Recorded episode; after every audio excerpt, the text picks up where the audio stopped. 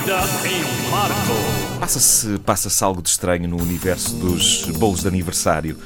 Há seguramente uns 20 e tal anos que eu não acompanhava regularmente a, a evolução dos bolos de anos. Eu, eu lembro-me que numa altura da minha vida uh, isso fazia todo o sentido, possivelmente para ti também, uh, Cláudio. Uhum. Eu, eu lembro-me que eu passava o ano inteiro a olhar para montras de pastelarias do meu bairro, uh, tomando notas mentais sobre a última palavra em bolo de anos, de modo a que depois de uma observação e de uma ponderação cuidada e aturada durante o resto do ano, eu pudesse no meu aniversário ter o bolo. Uh, bom, é giro como há clássicos de sempre que ainda hoje se mantêm. Por exemplo, o famoso bolo com um campo da bola em cima e dois bonecos eh, futebolistas do Subútil, uhum. um do Benfica e outro do Sporting. É um clássico um clássico.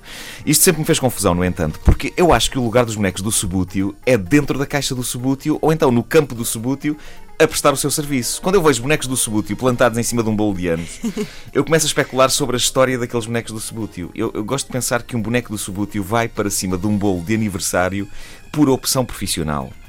O bonequinho pensa: uh, epá, o futebol já não está a dar para mim, vou dedicar-me ao espetáculo.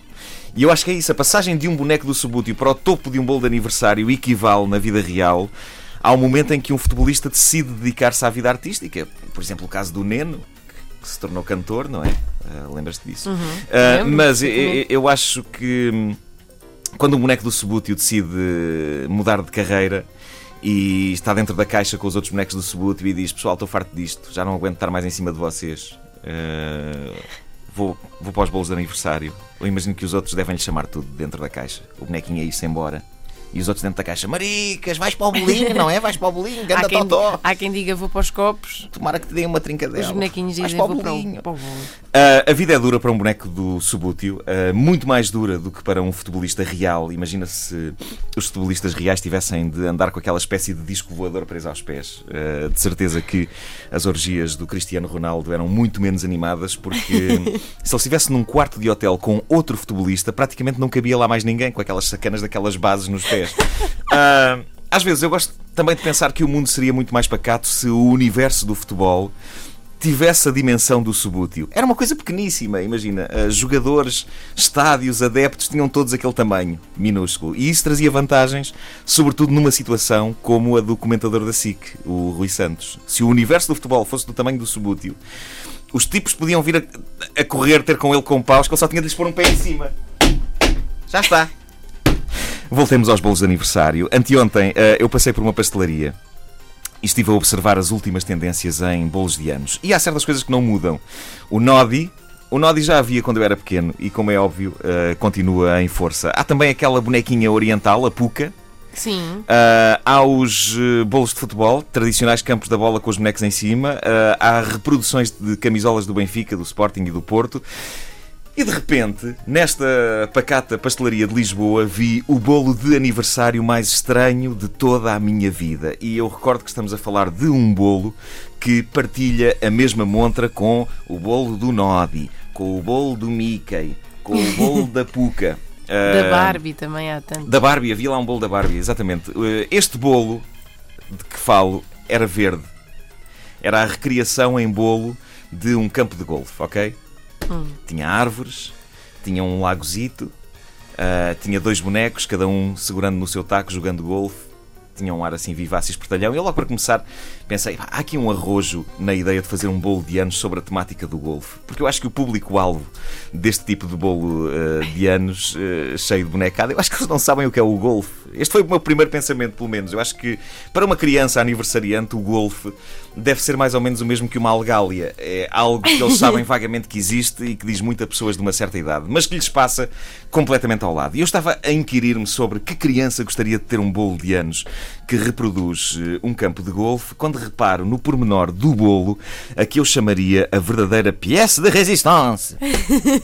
No campo de golfe, que é como quem diz na cobertura do bolo, atrás de umas árvores de plástico, uhum. estão duas figuras, para além dos dois jogadores, de, dos dois golf, golfistas. Porquê é que eu estou a ficar assustada com o que é que vai sair daí?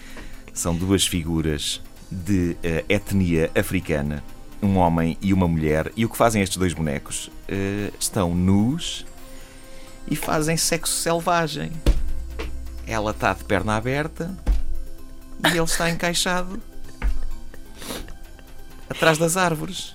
Em Estamos a falar de um bolo de golfe, anos, estamos a falar de um bolo de anos que reproduz um pacato campo de golfe com um casal a fazer amor à bruta atrás de uma árvore. E como se não bastasse isto, há um pormenor extra que o boneco homem tem. Está a fumar um valentíssimo charro. Uh, Oh meu Deus! vamos refletir um pouco sobre o processo de criação deste bolo. Portanto, os pasteleiros Ao lado da Barbie. estão reunidos, não é? Àquela hora que os pasteleiros se reúnem, que é de noite, de noite antes de começarem a mexer na massa. E há um que diz: "É, Eu gostava de fazer um com uma, com uma rosas de açúcar a dizer parabéns numa folhinha de hóstia. Uma coisa escrita à mão a dizer parabéns. E há outro que diz: É pá, eu vou fazer um com, a- com o formato da cabeça do Bart Simpson. E há um pasteleiro que diz: Man, eu, te- eu tenho uma ideia que é. Ya, estão a ver? É um, é um bolo que é um. Tipo um campo de golfe com gajos a jogar árvores e está um, está um casal de blacks a fazer amor lá no meio. Man, no meio de uns cogumelos de maçapão. Man, aquilo é. Pam, pam, pam, pam, pam. E os gajos do golfe estão. "Ei, que é isto? E eles estão. Pam, pai, que tão bom, tão bom. O bolo é absolutamente extraordinário. Eu nunca vi nada assim e sei que dificilmente voltarei a ver. Eu gostava de conhecer a pessoa que vai comprar aquele bolo para a sua festa de anos. O bolo é um hino à vida que nunca deveria ser comido. Aquele bolo devia ser pincelado a verniz e conservado para todo o sempre como peça de museu. Ah, acho também que, ahm, dado que o público dos bolos de aniversário são, ah, sobretudo estes bolos com bonecos, são os pequenitos, acho que em altura da vida de uma pessoa. ahm, as pessoas têm que ficar, têm que conhecer ah, toda a verdade sobre o- a questão do sexo, da droga e do golfe. E mais vale que seja logo de pequeninos, para perceberem o que é. O que é que aqueles dois bonecos estão a fazer? Não, cala-te, aquilo é chocolate. É comer. Não ouviram desde o início? Querem ouvir outra vez? Ouçam esta rubrica em podcast antena3.rtp.pt